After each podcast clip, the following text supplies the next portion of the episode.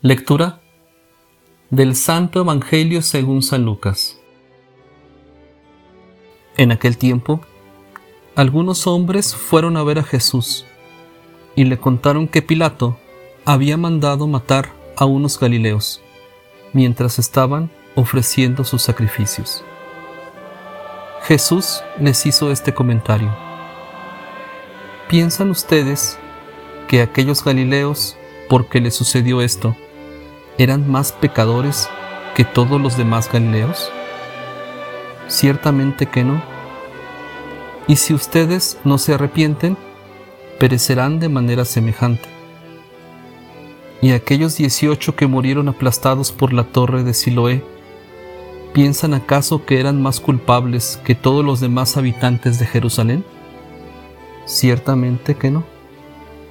Y si ustedes no se arrepienten, perecerán de manera semejante. Entonces les dijo esta parábola.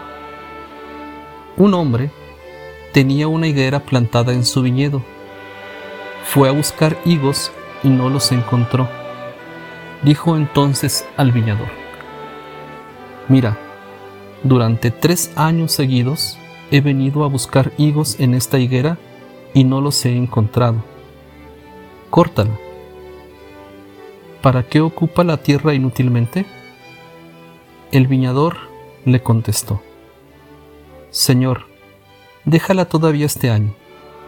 Voy a aflojar la tierra alrededor y a echarle abono para ver si da fruto. Si no, el año que viene la cortaré. Palabra del Señor.